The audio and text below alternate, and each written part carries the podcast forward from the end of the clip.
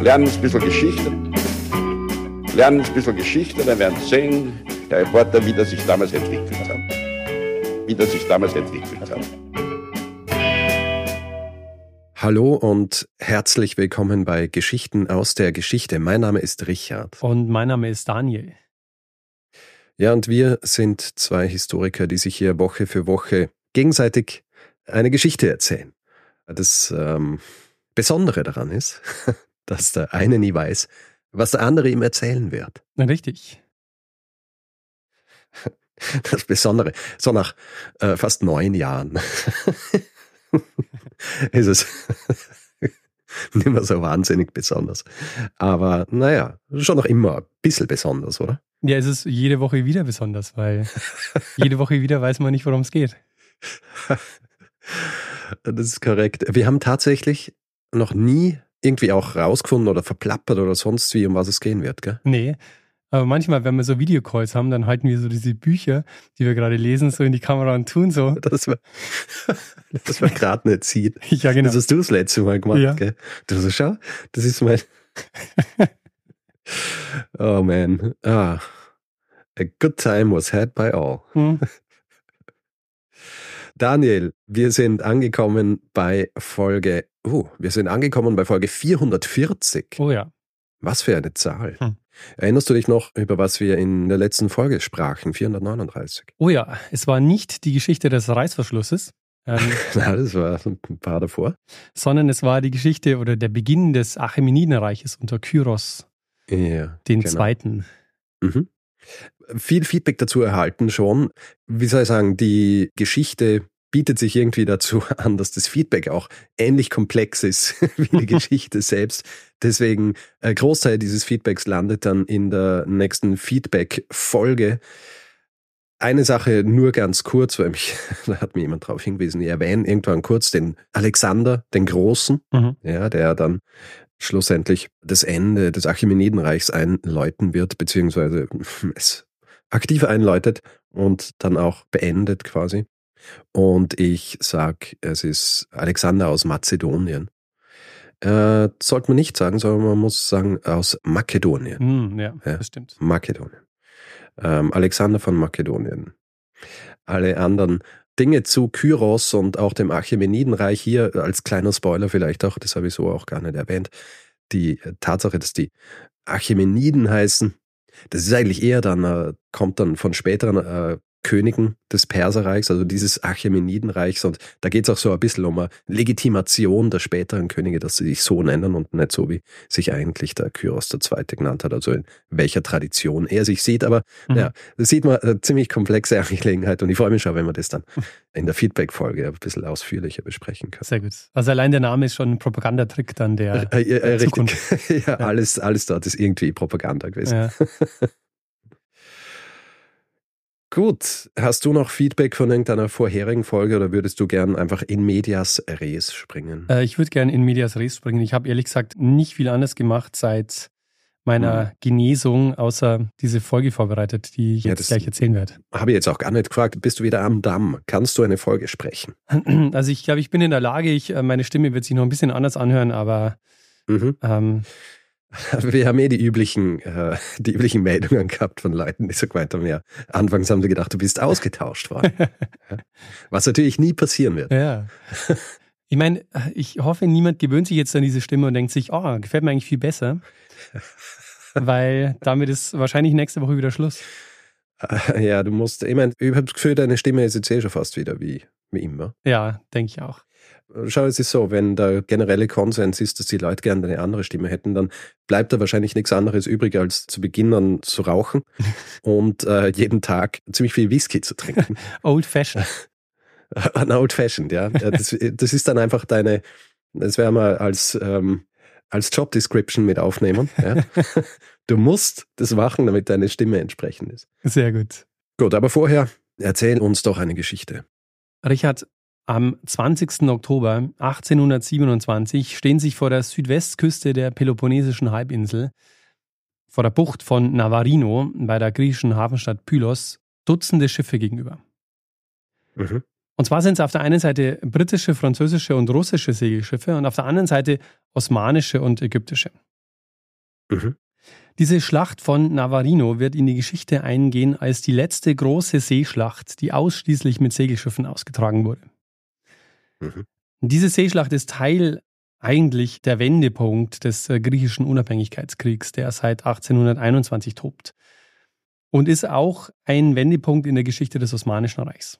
Ich habe von der griechischen Revolution schon ein bisschen erzählt in meiner Folge über den Fälscher Konstantinos Simonides. Das war Folge 428. Mhm. Weil Griechenland war seit der Eroberung Konstantinopels 1453 Teil des Osmanischen Reichs. Und dieses Großreich ist im 19. Jahrhundert aber in einer schweren Krise. Also an allen Ecken gibt es Unabhängigkeitsbewegungen, Konflikte mit anderen Großmächten, allen voran Russland um die Vorherrschaft der Schwarzmeergebiete. Und 1821 beginnt dann eben der griechische Unabhängigkeitskrieg. Ausgang und Verlauf dieses Kriegs wurden aber im Wesentlichen von außen bestimmt. Also einerseits kommt es in Europa ja zu einer regelrechten Griechenland-Begeisterung, also das wird bezeichnet als der Philhellenismus, die Freundschaft zum Griechentum. Und der Philhellenismus entwickelt sich ja wirklich zu einer politischen Bewegung. Also diese Revolution wird in Europa hochstilisiert zum europäischen Befreiungskampf. Und diesem Kampf schließen sich ja dann auch zahlreiche Europäer an, wie Lord Byron zum Beispiel, der dann auch dort 1824 stirbt.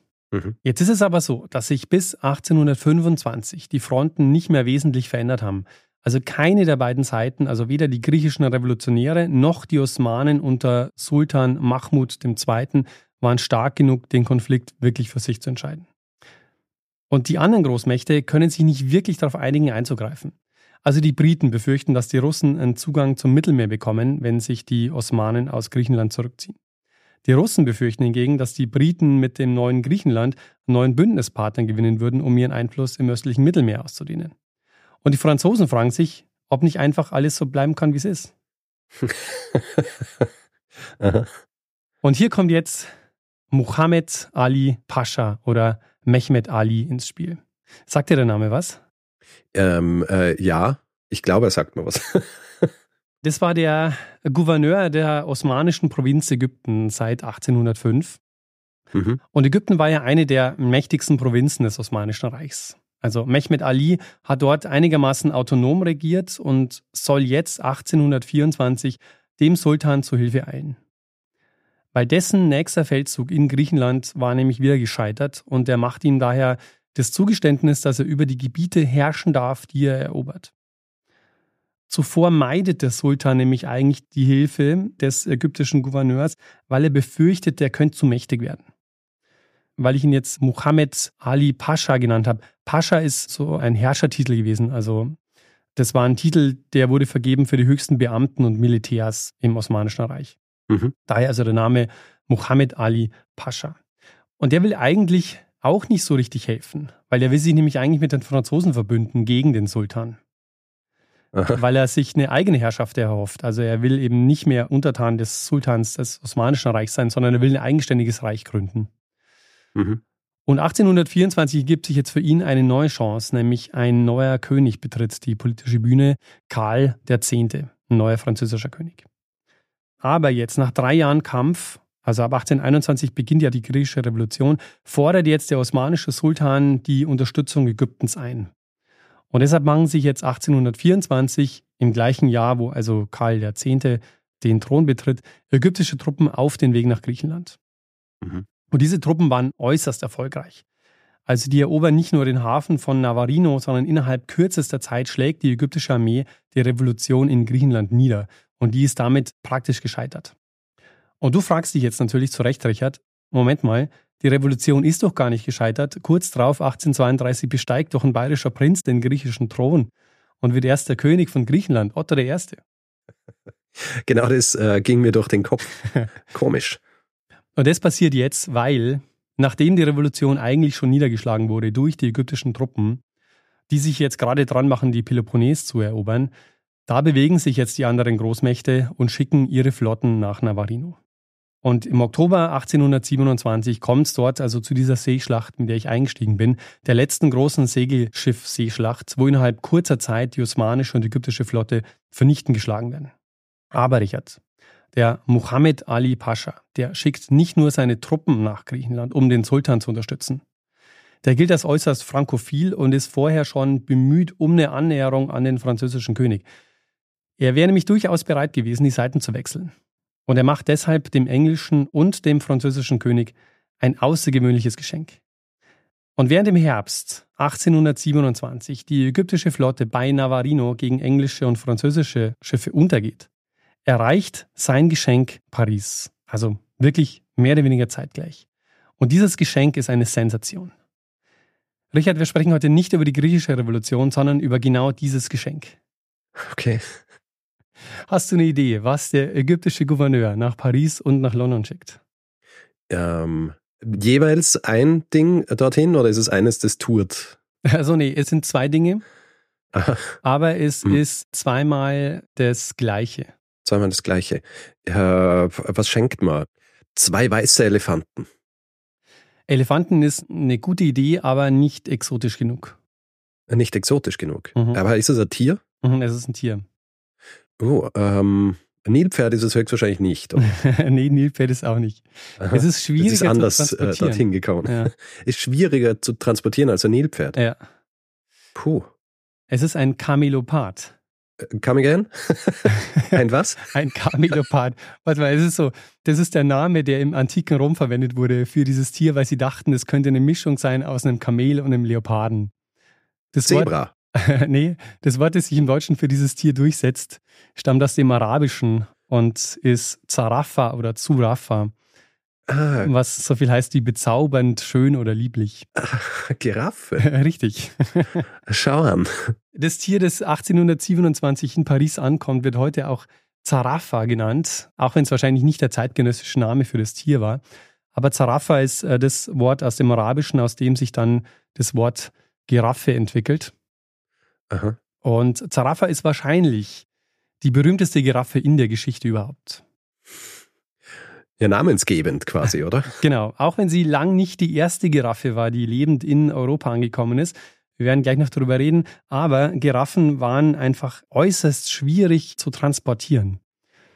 Und deshalb wurden die eben auch nur ganz wenig oder nur ganz selten nach Europa gebracht. Selbst im 19. Jahrhundert kannte man im Grunde keine lebenden Giraffen in Europa. Mhm. Wir werden darüber aber noch genauer sprechen. Vorher würde mich aber interessieren, ähm, was ist denn dein Verhältnis zu Giraffen? Äh, mein Verhältnis zu Giraffen. Puh. Ich denke wenig über Giraffen nach, muss ich zugeben. Zählen sie zu deinen Lieblingstieren? Äh, nein. Also, äh, wie gesagt, ich denke wenig über sie nach. Mhm. Ich weiß auch so gut wie nichts. Ich weiß, dass sie dieselbe Anzahl an Wirbeln haben wie andere Tiere, nur halt weiter auseinander. äh, Glaube ich zumindest zu wissen. Ähm, aber Soll es heißen, Richard, du denkst öfter ans Römische Reich als an Giraffen? äh, weißt du, berufsbedingt denke ich wahrscheinlich mehr ans Römische Reich als an, als an Giraffen. Also von Zarafa hast du aber noch nie gehört. Nein, noch nie gehört. Sehr gut. Was ist deine Beziehung zu Giraffen, Daniel? Ähm, was soll ich sagen? Also ich finde, Giraffen zählen schon zu den faszinierendsten Tieren. Und ähm, Findest ja schon, ich meine, Weil sie so groß sind. ja, so groß und gleichzeitig ja auch so, so friedliebend. Sind sie friedliebend? Oh ja. Naja, ähm, aber lass uns mal über Zarafa sprechen und was sie mit der Weltpolitik des 19. Jahrhunderts zu tun hatte. Sehr gut. Und warum dieses Tier so eine Sensation war. Mhm. Auf die Idee, eine Giraffe nach Paris zu schicken, kommt vermutlich ein italienischer Diplomat, der für Frankreich im Einsatz war, ein gewisser Bernardino Drovetti. Drovetti kommt wie so viele nach Ägypten durch Napoleon. Und übrigens gleichzeitig kommt auch der spätere Gouverneur Mohammed Ali Pascha nach Ägypten. Also es ist so, Ägypten war Teil des Osmanischen Reichs. Napoleon will es ändern und beginnt 1798 mit dem Ägyptenfeldzug oder der ägyptischen Expedition. Militärisch endet das Ganze nur drei Jahre später, 1801, in einem Desaster. Aber es passieren zwei Dinge, die für den Verlauf dieser Geschichte entscheidend sind. Erstens mal, Napoleon hat nicht nur Soldaten dabei, sondern bringt eine große Gruppe an Wissenschaftlern mit. Und die legen den Grundstein für die Ägyptologie. Weil in Europa setzt jetzt nämlich eine regelrechte Ägyptomanie ein. Eine Begeisterung für alles, was mit den altägyptischen Kulturen zu tun hat. Im Zuge dieser Ägypten-Expedition wird zum Beispiel auch der Rosetta-Stein gefunden, der dann 1822 die Entzifferung der Hieroglyphen möglich macht. Ja. Man muss sich vorstellen, europäische Kunstsammler und Grabräuber sind systematisch durch Ägypten gezogen und haben alles nach Europa verkauft, was sie transportieren konnten. Unter anderem einen Haufen Mumien. Europäische ähm, Kunstsammler und Grabräuber, manchmal wahrscheinlich auch in einer Person. Genau, oder? in Personalunion. und einer von ihnen war Bernardino Trovetti. Mhm. Den schickt eigentlich Napoleon als Konsul nach Ägypten und der pflegt aber jetzt gute Kontakte zum ägyptischen Gouverneur und beginnt eine riesige Sammlung mit ägyptischen Kunstschätzen anzulegen, die er in Europa verkauft. Das ist die eine Sache, also die Ägyptomanie, die durch Napoleons Feldzug so in Europa um sich greift. Aber es gibt noch eine weitere tiefgreifende Konsequenz dieses Feldzugs. Es entsteht nämlich auch in Ägypten jetzt ein Machtvakuum. Weil vor den Franzosen haben die Mamluken für den osmanischen Sultan Ägypten beherrscht. Ursprünglich waren die Mamluken Militärsklaven, die entwickeln aber so im Laufe der Jahrhunderte ein ziemliches Eigenleben. Teilweise beherrschen die dann auch eigene Reiche. Und eines dieser Reiche ist das ägyptische Mamluken-Sultanat. Das wurde dann von den Osmanen zwar erobert im 16. Jahrhundert, also die Osmanen beherrschen dann eigentlich Ägypten, aber eben über die Mamluken. Also die Mamluken bleiben im Grunde bis zur französischen Eroberung weiterhin der wichtigste Teil der Herrscherelite in Ägypten. Mhm. Und jetzt mit der Vertreibung der Franzosen sieht einerseits der Sultan die Möglichkeit, die Macht in Ägypten wieder direkt an sich zu reißen, ohne die Mamluken. Und auf der anderen Seite sieht ein Söldnerführer in der osmanischen Armee seine Chance, die Macht an sich zu reißen. Und das ist genau Mohammed Ali Pascha. Mhm. Der kommt nämlich eigentlich nach Ägypten, um gegen Napoleon zu kämpfen. Und es ist so, 1801 stellt das Osmanische Reich eine Armee zusammen, um Napoleon aus Ägypten zu vertreiben. Und Mohammed Ali, der kommt aus Kavala, als heute ein Küstenort in Griechenland. Und dieser Ort muss 300 Soldaten abstellen für diesen Feldzug. Und sein Schwager wurde Kommandeur dieses Trupps und er wurde sein Stellvertreter. Und wichtig ist aber, und das verhilft ihm jetzt dann auch zur Macht, dieser Einheit wurde auch ein besonderes Korps albanischer Bashi Boschuks zugeteilt. Und diese mhm. Bashi Boschuks waren ein irregulärer Truppenteil. Also übersetzt heißt es auch so viel wie führerlos, weil für die gelten nämlich nicht die militärischen Regelungen oder Vorschriften der osmanischen Armee. Die hatten auch keine offizielle Uniform oder Abzeichen. Das waren im Grunde so Freischärler. Aha. Aber diese Truppen, die hat man gerne mit dazugenommen, weil die wurden halt oft eingesetzt, um Aufstände niederzuschlagen, weil für die galten halt die anderen militärischen Regeln nicht. Die gelten deshalb auch als äußerst brutal und entwickeln eben ein gewisses Eigenleben. Und mit so ein bisschen die Black Ops der Zeit, oder? Ja, genau. Und mit diesen Truppen im Rücken wird Mohammed Ali jetzt immer mächtiger, lässt unter anderem die Mamluken töten, die ja jetzt wieder eigentlich die Macht an sich reißen wollten und die lässt aber eben über diese Bashi Boschuks töten und füllt jetzt so das Machtvakuum, das daraus entstand. Und der Sultan, der muss ihn jetzt zähneknirschend zum Gouverneur von Ägypten machen obwohl er eigentlich die Macht direkt wieder ausüben wollte, aber der Muhammad Ali ist inzwischen zu mächtig geworden. Hm. Und ich habe schon gesagt, dass er eigentlich recht unabhängig vom Osmanischen Reich regiert. Und er baut sich auch tatsächlich eine eigene Herrschaft auf, mit der er dann in Konkurrenz zum Osmanischen Reich auftritt. Und es kommt später auch sogar zum Krieg gegen das Osmanische Reich. Also in den 1830er Jahren besetzt Ägypten zum Beispiel Syrien. Das fordert er nämlich als Entschädigung für seinen Verlust bei Navarino. Mhm. In den 1820er Jahren erobert er dann den Sudan, das Land im Süden Ägyptens. Und seine Truppen dringen sogar dann bis Anatolien vor und er droht dann damit, Konstantinopel einzunehmen.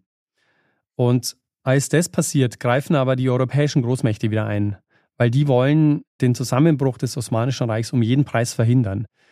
Die haben dann tatsächlich auch verhindert, dass sein Herrschaftsgebiet ein eigenständiges Königreich wird, haben ihm aber dafür zugestanden in der Londoner Konvention von 1840, dass seine Herrschaft über Ägypten erblich wird. Und deshalb entsteht dann nach ihm eine Dynastie und diese Dynastie hält dann auch bis zum Militärputsch in Ägypten 1952. Mhm. Entscheidend ist aber, der Muhammad Ali Pascha gilt heute als der Begründer des modernen Ägyptens. Und zwar deshalb, weil er versucht, das Land zu modernisieren durch eine westlich orientierte Reformpolitik. Also er schickt nicht nur seinen Sohn zum Studium nach Frankreich, sondern umgibt sich auch mit ähm, einer europäisch ausgebildeten Führungsschicht. Und daher auch der enge Kontakt zum französischen Konsul in Ägypten, dem Drovetti. Häufiger Gast bei Mohammed Ali war übrigens auch der Nachfolger Drovettis, ein gewisser Ferdinand de Lesseps. Ah, der, das ist der Lesseps. Der Lesseps. Oder der, Lesseps. Genau, der, der ah. für den Bau des Suezkanals verantwortlich war. Und der Grund, warum die ägyptische Armee auch so erfolgreich war während der griechischen Revolution, war, weil er die Armee auch neu aufgestellt hat, und zwar nach französischem Vorbild, und zwar auch durch einen Franzosen, nämlich dem Joseph Anselme Seff, der aber bekannt ist als Süleyman Pascha, nachdem er nämlich zum Islam übertritt. Mhm. Wovon er übrigens auch sehr profitiert, ist der Sklavenhandel. Also zu Beginn der 1820er Jahre, habe ich schon gesagt, unterwirft er ja oder erobere den Sudan und er bringt den dortigen Sklavenhandel unter seine Kontrolle. Mehr zum Sklavenhandel in Ostafrika habe ich in Folge 417 erzählt, wo es um die Suche nach den Quellen des Nils geht. Mhm. Das ist also jetzt die durchaus komplexe Gemengelage, die ich erzählt habe, um zu zeigen, dass Zarafa nicht einfach nur ein Geschenk war. Es war der Versuch, eine Verbindung zwischen Frankreich und Ägypten herzustellen. Gleichzeitig bringt dieses Geschenk aber, wie wir gleich sehen werden, sehr viele praktische Probleme mit sich. Weil wie nährt man denn eigentlich eine Giraffe? Wie schaffen wir dieses Ziel überhaupt bis nach Paris? Wer kümmert sich um die Giraffe und wer kommt für all die Kosten auf, die da entstehen? Mhm. Trovetti macht sein Geld übrigens nicht nur mit dem Verkauf von ägyptischen Kunstschätzen, sondern auch mit dem Verkauf von exotischen Tieren. Von Tieren, die er eben in Afrika fangen lässt, für die europäischen Menagerien, die zu der Zeit eine ziemliche Blüte erleben. Also viele Adlige haben auch private Menagerien, ähm, ganz viele Könige haben in der Zwischenzeit ähm, sich Menagerien angelegt und mhm. kaufen alle wie wild diese exotischen Tiere. Und Trovetti ist einer von denen, die da sehr viel verkaufen und sehr viel Geld machen damit. Und als Karl X., als 1824 den Thron betritt, wünscht er sich für die königliche Menagerie Tiere aus allen Teilen der Welt. Woraufhin Trovetti ihm zwei Antilopen nach Paris schicken lässt. Der König bedankt sich und Trovetti kommt auf die Idee, ah, okay, wir könnten eigentlich nicht nur zwei Antilopen schicken, wir könnten eigentlich noch viel mehr schicken. Und kommt auf die Idee, wie wäre es eigentlich, wenn wir eine Giraffe nach Paris schicken würden? Eine lebende Giraffe gab es nämlich in Frankreich bislang noch nie. Der ägyptische Gouverneur, also der Mohammed Ali, ist begeistert. So ein aufsehenerregendes Geschenk hat bislang nämlich noch kein europäischer König erhalten. Und es stimmt insofern, weil eine lebende Giraffe gab es in Frankreich bislang noch nie. Und im Herbst 1824 erteilt er den Befehl, eine Giraffe einfangen zu lassen. Es werden arabische Jäger beauftragt in Sanaa, das ist eine Stadt im heutigen Sudan, also im Süden von Ägypten. Die Hauptstadt des Sudan ist ja Khartoum und dort laufen der blaue und der weiße Nil zusammen, die beiden Hauptquellen des Nils. Mhm. Und von Sanaa aus gehen sie am blauen Nil entlang Richtung Süden, kommen dann in ein Savannenhochland, das ist heute im Südosten des Sudans, das ist auch ein Gebiet, wo es heute noch Giraffen gibt. Und sie finden dort im Dezember 1824 zwei ungefähr zwei Monate alte Giraffenbabys und fangen sie ein. In Ägypten sind ähm, die Giraffen zu der Zeit auch schon ausgestorben. Nördlich der Sahara gibt es heute und gab es damals schon keine Giraffen mehr. Aber eben im kürzlich eroberten Sudan leben noch viele. Die beiden Giraffen werden zunächst mal auf Kamele verladen, wobei man ihre Beine zusammenbindet und mit den Kamelen dann trägt. Und man versucht sie jetzt in den nächsten Tagen an ihre menschlichen Begleiter zu gewöhnen. Und das macht man dadurch, dass man bewusst Tiere genommen hat, die noch gesäugt wurden. Und man hat sie jetzt mit Milch gefüttert. Also mhm. das heißt, dass Zarafa 25 Liter am Tag bekommen hat, erst von Kamelen und dann von Kühen. Zarafa war eine Maasai-Giraffe. Es ist eine von mehreren Giraffenarten. Die Männchen können bis zu sechs Meter hoch werden. Zarafa ist aber ihr Leben lang relativ klein geblieben im Verhältnis dazu, vermutlich auch ihrer Haltung geschuldet oder auch ihrer Ernährung. 3,65 Meter ist sie groß geworden. Drovettis Assistent ist ein gewisser Hassan, ein Araber, der für ihn den Tierhandel organisiert hat. Und er kümmert sich jetzt um den Transport der beiden Giraffen. Der Drovetti selber, der wartet jetzt in Alexandria auf sie. Die beiden Giraffen werden jetzt erstmal auf dem blauen Nil mit einer Filuke nach Khartoum transportiert. Und Filuken gibt es als Ein- und Zweimaster und waren so die typischen Handelsschiffe auf dem Nil. Und willst du wissen, Richard, was die für eine Takelung hatten? Bitte. Das äh, habe ich, hab ich mich sofort gefragt. ich kann dir sagen, es war ein ZT-Segel. Das kennen wir soweit noch nicht. Das war so ähnlich wie ein Lateinersegel, also eigentlich ein Schratsegel, allerdings nicht dreieckig, sondern trapezförmig. Schauen. Mhm. Die Giraffen kommen also jetzt in Khartoum an, werden dann weiter Richtung Kairo transportiert. Teilweise müssen sie laufen, teilweise werden sie auf Schiffen gefahren. Aber das bringt natürlich auch immer die Gefahr mit sich, dass die Tiere sich verletzen, wenn sie eben auf die Boote steigen oder wieder an Land kommen. Und nach 16 Monaten Reise erreichen sie dann schließlich Alexandria. Aber man muss sich vorstellen, bis dahin haben sie 3000 Kilometer zurückgelegt. Mhm. Also ich habe das jetzt so ähm, einfach erzählt, aber 3000 Kilometer. Und das war aber erst der Anfang. Sind erst in Alexandria. Im Frühsommer 1826 erreichen sie also Alexandria. Und Trovetti schreibt an den französischen Außenminister, ich schätze mich glücklich, Eurer Exzellenz mitteilen zu können, dass der Ausgang uns begünstigt hat. Es ist nämlich offenbar so, Sie haben ja zwei Giraffen. Eine soll an den französischen König, eine an den englischen König geschickt werden, aber sie losen offenbar aus, welche Giraffe wohin geschickt wird. Deshalb sagt er, der Ausgang hat uns begünstigt, denn, wie er weiter schreibt, unsere Giraffe ist kräftig und gesund. Die für den König von England ist schwächlich und wird nicht lange leben. Bei der zweiten Giraffe sind die Beine nämlich so verwachsen, dass sie nicht gut laufen konnte. Vermutlich die Folge dieses Zusammenbindens der Beine, als sie sie am Anfang auf den Kamelen transportiert haben. Mhm. Die Tiere waren immer noch auf Milch. Ähm, das wird auch noch eine ganze Weile so bleiben. Weshalb sie bei dieser Karawane immer sechs Kühe mitgeführt haben, also sechs Milchkühe. Sie warten jetzt drei Monate in Alexandria auf die Überfahrt übers Mittelmeer. Und hier trennen sich jetzt übrigens die Wege der beiden Giraffen. Die Giraffe, die nach London transportiert wird, ist mit dem Schiff erst bis Malta und dann im August 1827 in London angekommen, als Geschenk für Georg IV. Die konnte aber zu dem Zeitpunkt ohne Hilfe schon nicht mehr stehen und ist dann auch im August 1829 gestorben. Und während Zarafa zu einer riesigen Sensation wird in Frankreich, wie wir gleich sehen werden, gab es in London für das Geschenk aus Ägypten nur wenig Aufsehen. Man hat sich eher noch beschwert, vor allem in den Medien, über die Kosten. Naja, nachdem es äh, ja auch schon quasi kurz vorm, vorm Tod stand. Naheliegend, oder? Die ganze Reise verursacht nämlich immense Kosten. Also 4500 Francs heißt, hat alleine die Überfahrt von Zarafa nach Marseille gekostet, was vom französischen Schatzamt übernommen wird. Und es ist interessant, weil der französische König bekommt ein Geschenk und er kostet es ihn aber erstmal richtig viel Geld. Ja, ja. Tja, das ist halt internationale Diplomatie. Die Brick I Due Fratelli, die soll Zarafa jetzt von Alexandria nach Marseille bringen. Hassan wird unterstützt von einem gewissen Atir und einem weiteren Tierpfleger, dessen Name aber unbekannt bleibt. Und dazu noch drei Milchkühe und ein paar Antilopen, die sie auch noch mitschicken. Und sie schneiden dann ein Loch in das Deck des Schiffes, damit Zarafa aufrecht stehen konnte.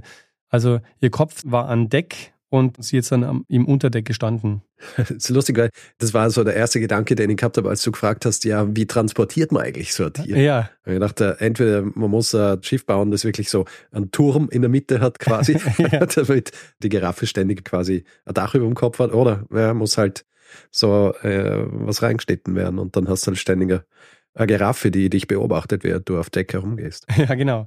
Und das ist auch der Grund, warum ich meinte, so eine Giraffe ist schwieriger zu transportieren als ein Nilpferd oder ein Elefant, ja. weil einfach der Hals so hoch ist. ja. Also du erinnerst dich, im Dezember 1824 wird Zarafa eingefangen. Ende September 1826 ging es dann los mit der Überfahrt von Alexandria nach Marseille.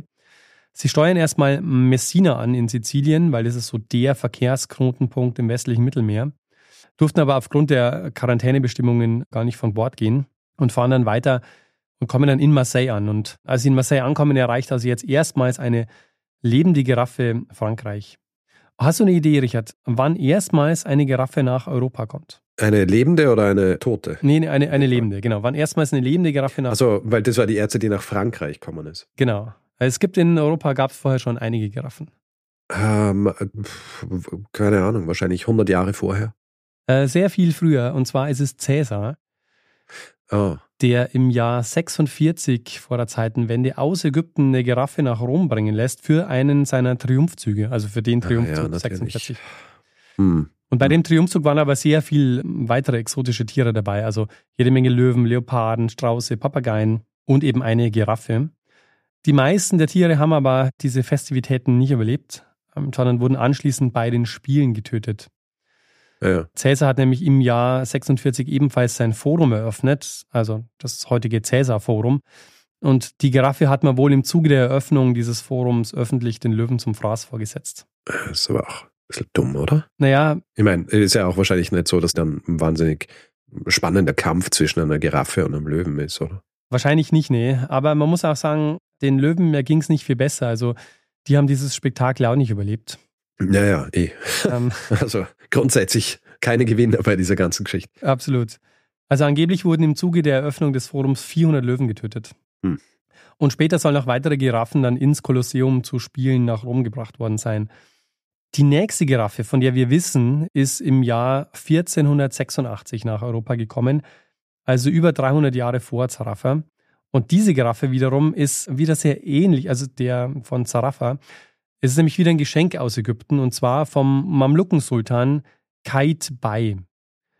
Und Kait Bay schenkt sie dem Lorenzo de Medici in Florenz. Mhm. Von dem habe ich ja schon mal erzählt in meiner Folge 218, die Pazzi-Verschwörung, der Aufstieg der Medici.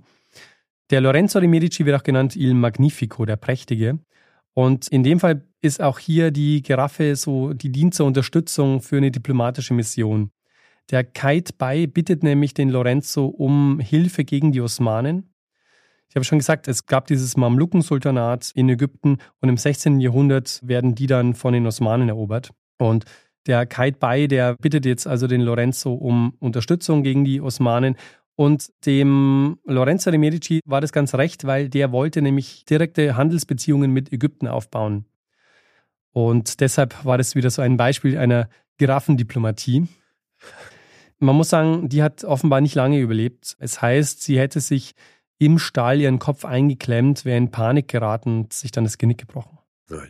Es ist halt auch so, wie man jetzt schon merkt, Giraffen sind äußerst schwierig zu transportieren und deshalb gibt es eben auch so wenig Giraffen dann zu dem Zeitpunkt schon in Europa. Also wir, wir reden jetzt von den ersten Giraffen unter Cäsar, also im antiken Rom. Dann haben wir jetzt eine im 15. Jahrhundert und die nächste Giraffe jetzt, von der wir wissen, in Europa ist dann schon Zarafa des 19. Jahrhunderts. Ja. Zarafa und ihre Begleiter kommen also in Marseille an nach 25 Tagen Fahrt am 23. Oktober 1826.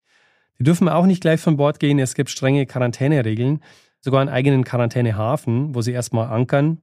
Sämtliche Tiere und auch ihre Wärter, also Hassan, Atir, bleiben an Bord. Aber sie müssen erst ohnehin einige Dinge klären.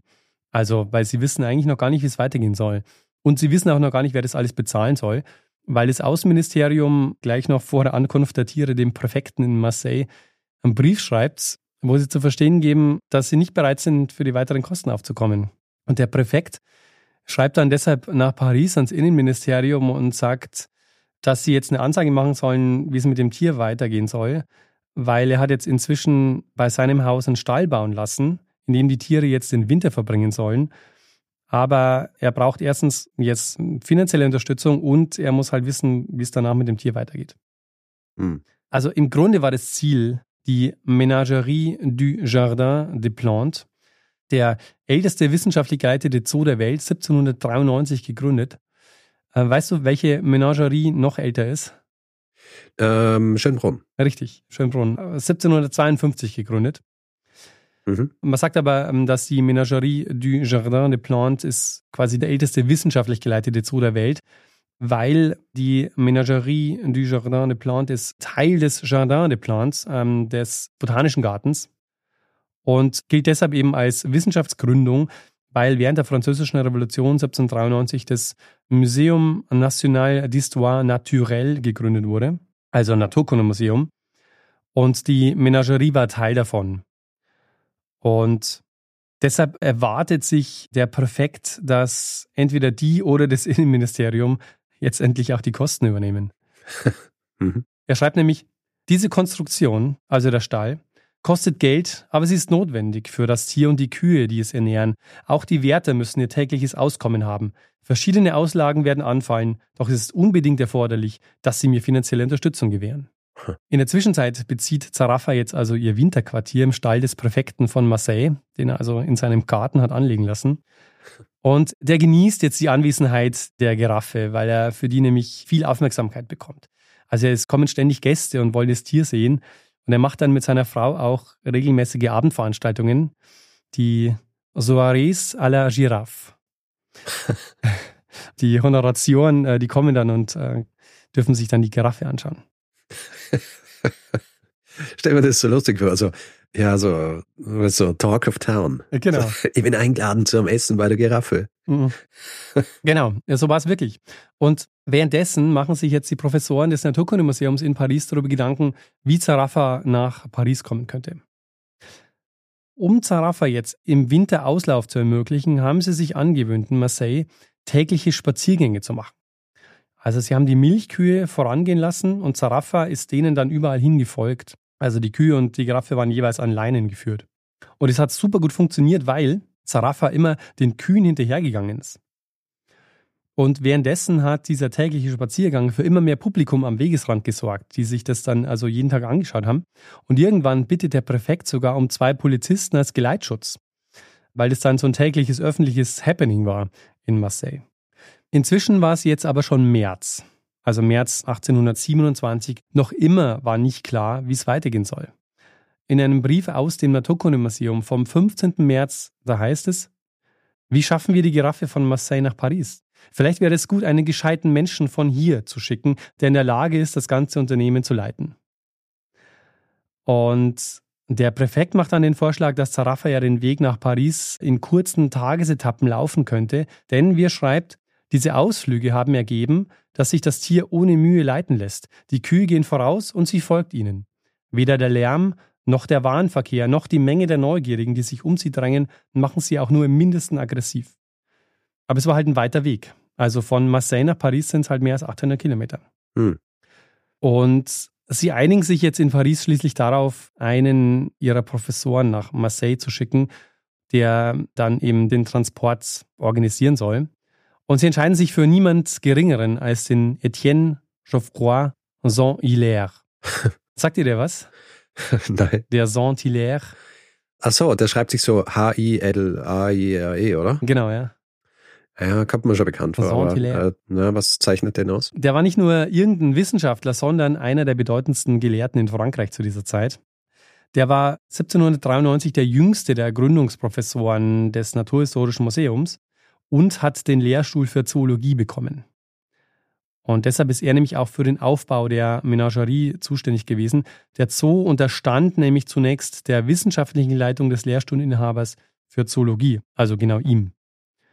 Mhm. Und er war auch einer der Gelehrten, die 1789 mit Napoleon nach Ägypten gekommen sind.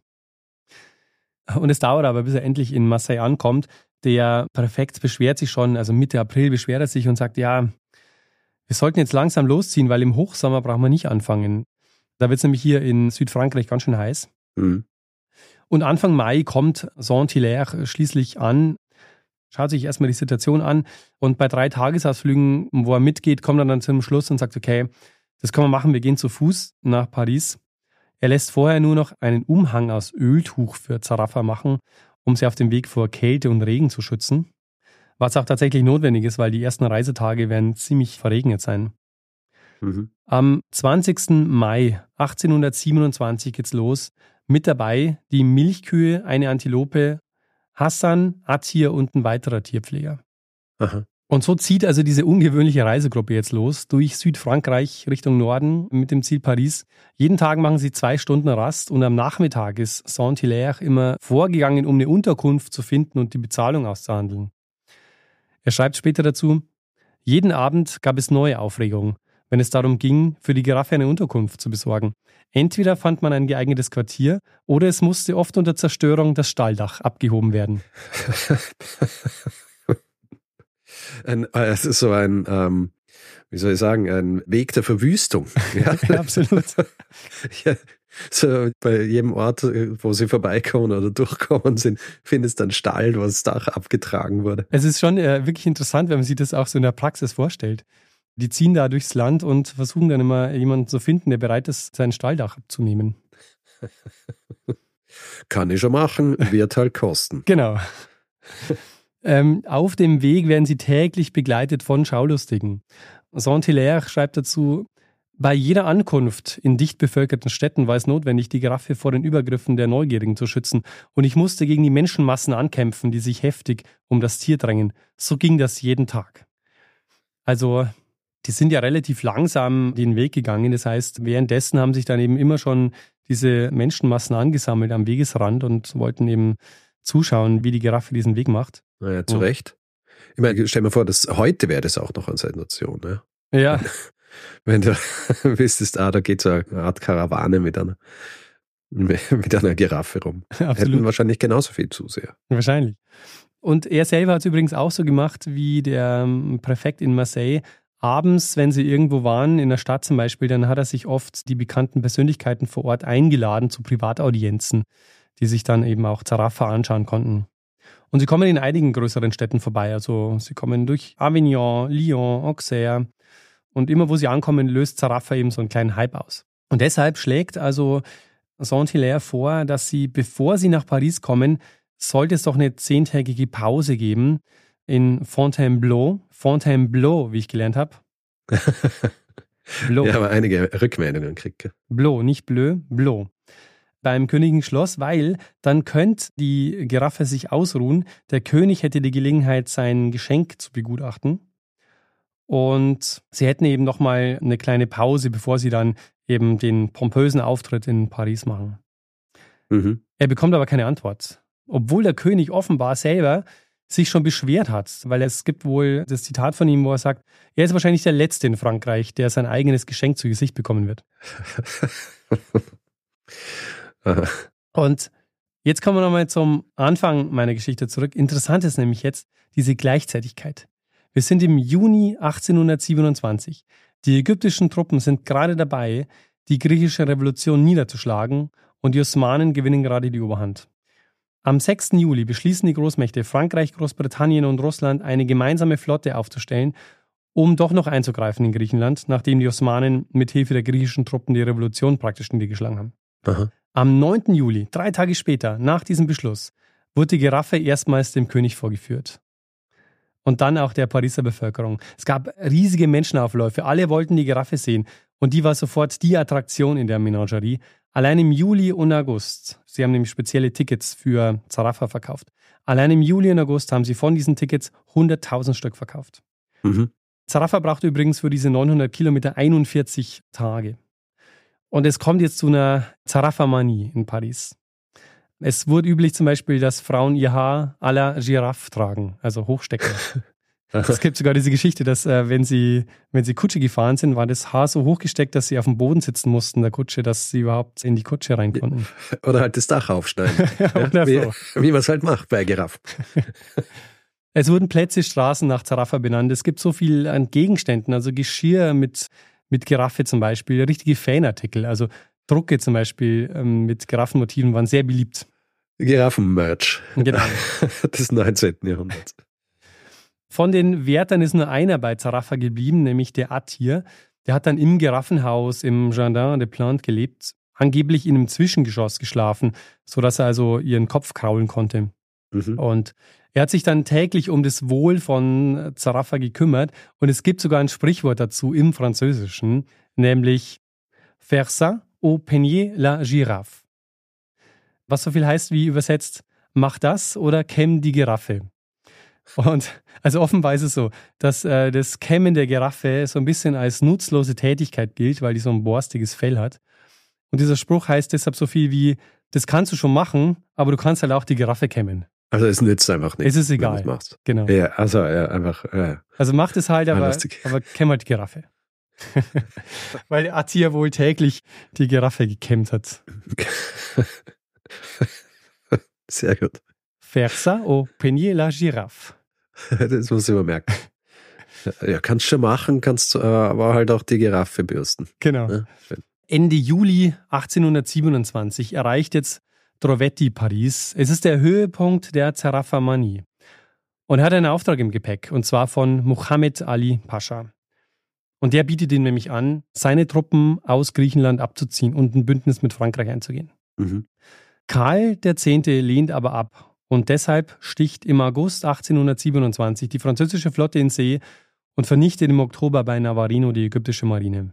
Und Zarafa lebt dann die nächsten 18 Jahre in Paris. Sie stirbt erst im Januar 1845, wurde dann präpariert und erstmal im Foyer des Museums ausgestellt.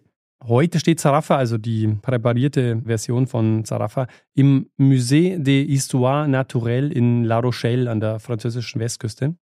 Es gibt mhm. da Fotos davon, die steht auf so einem Treppenabsatz und schaut so die Stiege runter. und Stellt sich mal so vor, so ein Bein ist irgendwie so ein bisschen höher und so. Hm? Aha. Genau, so über dem Geländer. Beobachten. Tatsächlich. Die, die, die beiden Vorderbeine sind über dem Geländer. Ah, lustig.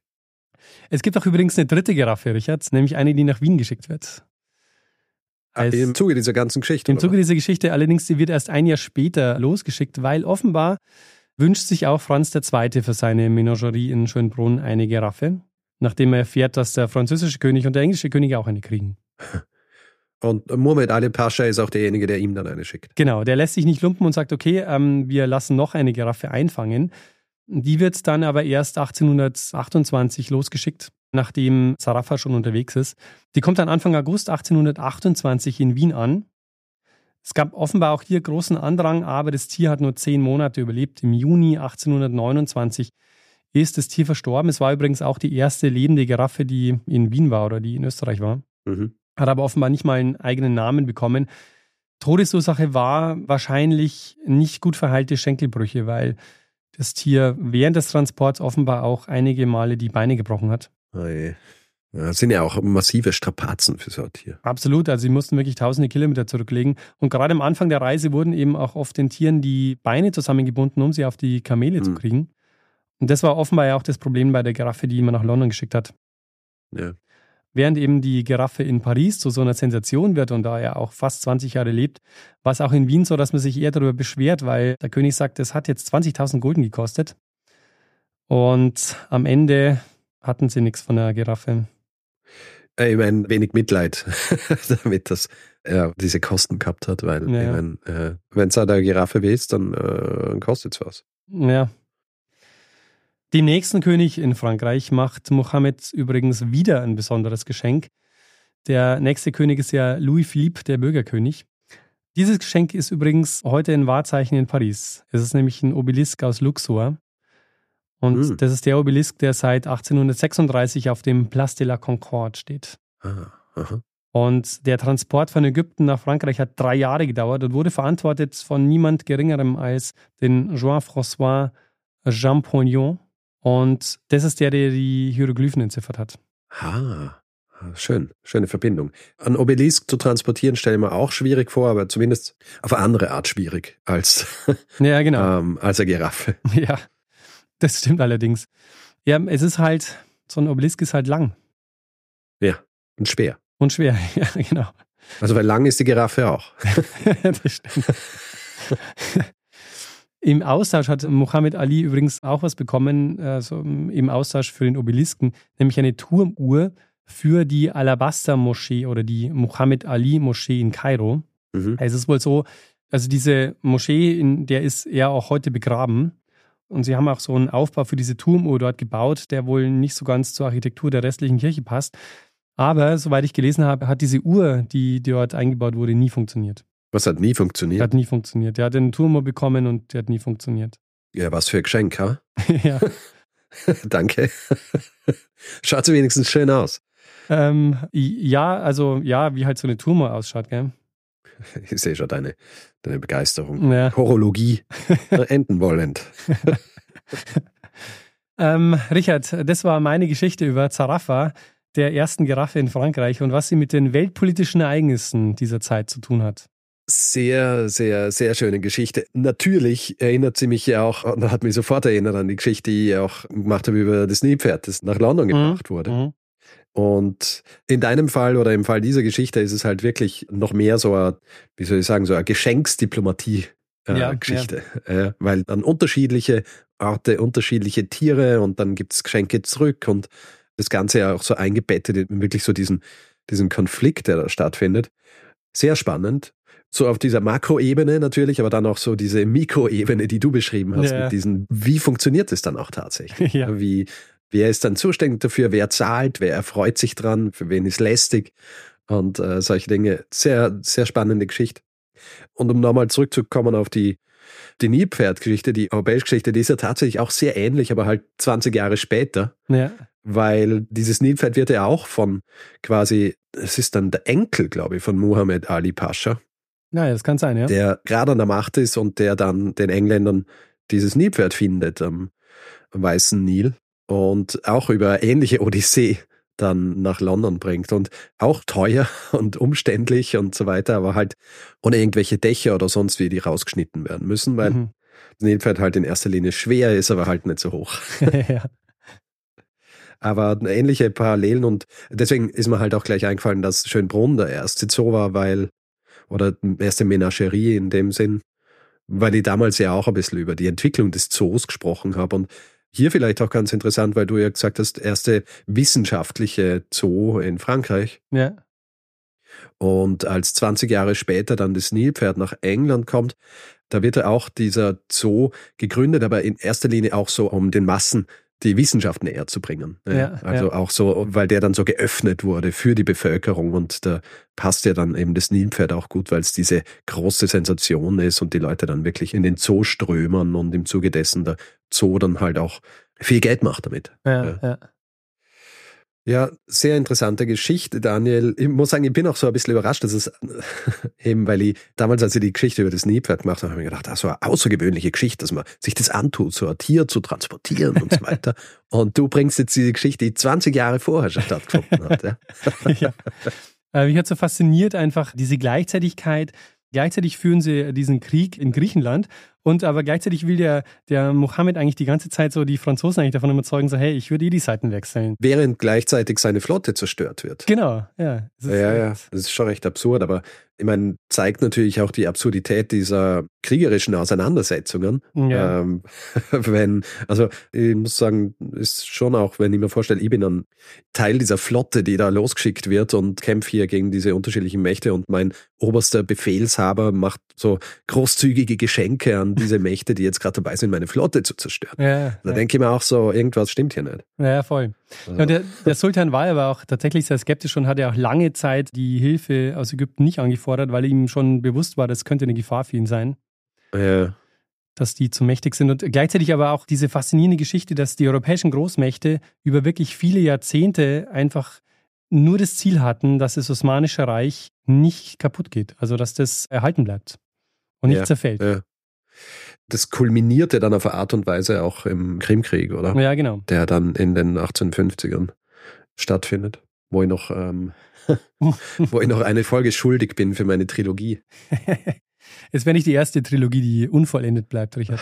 Ja, weißt du, ja, ganze Werkel hier lebt ja noch. Also die Trilogien werden schon vollendet irgendwann. Sehr gut. Literatur. Literatur. Ich habe, ähm, warte, vielleicht zuerst zum Hinweis. Ähm, ich habe, es gibt einen Hinweisgeber, der Mario hat mich auf Zarafa aufmerksam gemacht und hat geschrieben, es wäre doch mal wieder Zeit für eine tierische Geschichte. Dachte ich mir, ja, richtig. Und es gibt ein Buch von Michael Allen. Das heißt Zarafa, die außergewöhnliche Reise, eine Giraffe aus dem tiefsten Afrika ins Herz von Paris. Aha. Das Einzige, was mich irritiert, ist, dass er es wirklich schafft, in diesem ganzen Buch kein einziges Mal die Giraffe zu erwähnen, die nach Schönbrunn geliefert wird oder transportiert wird. Er schreibt wirklich nur von diesen beiden Giraffen, die nach Paris und nach England kommen. Aha. Wo hast du die Information zur Giraffe, die nach äh, Schönbrunn Es gibt, geschickt ein, wurde? es gibt ein Sammelband zur Geschichte des Tiergartens Schönbrunn und da wird die Geschichte der Giraffe erzählt, die nach Schönbrunn kommt. Äh, sehr gut. Aber schön, ja, wenn Monographien über solche Dinge existieren. ja. Das ist immer sehr praktisch. Das war ja auch damals beim Obage so. Beim Obage bin ich ja auch tatsächlich draufgekommen, weil ich zuerst das Buch gesehen habe und ähm, irgendwo, ich glaube, beworben in, in irgendeiner Zeitung. Und dann habe ich mir das äh, besorgt. Da war es dann quasi umgekehrt. Ja, es ist halt auch cool, weil es dann ja auch diese Zitate gibt und dann kann man aus diesen Zitaten, die dann eben aus diesem Briefwechseln zum Beispiel, die der Präfekt auch führt, kann man eben sehr schön rauslesen, auch vor welchen Problemen die dann auch wirklich in der Praxis gestanden sind. Aha. Das ist ja wirklich, ähm, stell dir vor, du bist Präfekt und dann kommt so ein Schiff an mit der Giraffe und du weißt aber noch gar nicht, okay, was tue ich jetzt damit? Was, äh, es kommt keine Ansage aus Paris. So. Ähm, ich Ja, weiß nicht mal, wer die Finanzierung übernimmt. dann veranstaltest halt äh, Soirees genau. mit der Giraffe. ich meine, wie oft hast du die Möglichkeit? Ja. Muss man das Beste draus machen. Sehr schön. Ja, Daniel, ich nehme an, du hättest noch viel hinzuzufügen zu den Details des Ganzen, aber ich äh, würde sagen, jetzt machen wir vielleicht einfach Schluss mit der Geschichte und gehen über zum nächsten Teil, dem Feedback-Hinweis-Blog. Ja, lass einen Deckel drauf machen. Deckel drauf. Oder halt ein Dach, das die Giraffe nie, nie gehabt hat. Ja. ja. Gut, wer Feedback geben will zu dieser Folge oder anderen, kann das per E-Mail machen. Feedback@geschichte.fm kann es auf den diversen Social Media Plattformen tun. Dort heißt man Geschichte FM, außer auf Mastodon. Da gibt man am besten Geschichte.social in einem Browser ein und landet dann direkt auf unserem Profil. Und wer uns reviewen will, Sterne vergeben und solche Dinge, kann das zum Beispiel auf Apple Podcasts tun oder grundsätzlich einfach überall, wo man Podcasts bewerten kann. Wer uns nicht nur hören, sondern auch lesen möchte, hat die Möglichkeit, ein Buch zu erwerben. Das heißt Geschichten aus der Geschichte, gibt es im gut sortierten Buchhandel. Außerdem gibt es Merch unter geschichte.shop und wer diesen Podcast werbefrei hören möchte, hat zwei Möglichkeiten. Die eine ist bei Apple Podcasts, da gibt es den Kanal Geschichte Plus und bei Steady kann man sich den Feed kaufen für 4 Euro im Monat. Da gibt es alle Infos unter geschichte.fm slash steady. Wir bedanken uns in dieser Woche bei Jakob, Michael, Albin, Brigitte, Wladimir, Matthias, Christoph, Bernd, Bastian, Kai, Torben, Tamara, Ferdinand, Philipp, Julius, Melanie, Andreas, Sophie, Markus, Marc, Alexander, Floris, Rebecca, Katharina, Christine, Annette, Wolfgang, Henning, Sophie, Irene, Maximilian, Veronique, Tom und Susanne. Vielen, vielen Dank für eure Unterstützung. Ja, vielen herzlichen Dank und danke an Lene Kiebel fürs Schneiden dieser Folge. Tja, Richard, und dann würde ich sagen, machen wir doch das, was wir immer machen. Genau, geben wir dem einen das letzte Wort, der es immer hat, nämlich Bruno Kreisky. Lernen ein bisschen Geschichte. Lernen ein bisschen Geschichte, dann werden Sie sehen, der Reporter, wie das sich damals entwickelt hat wie das sich damals entwickelt hat.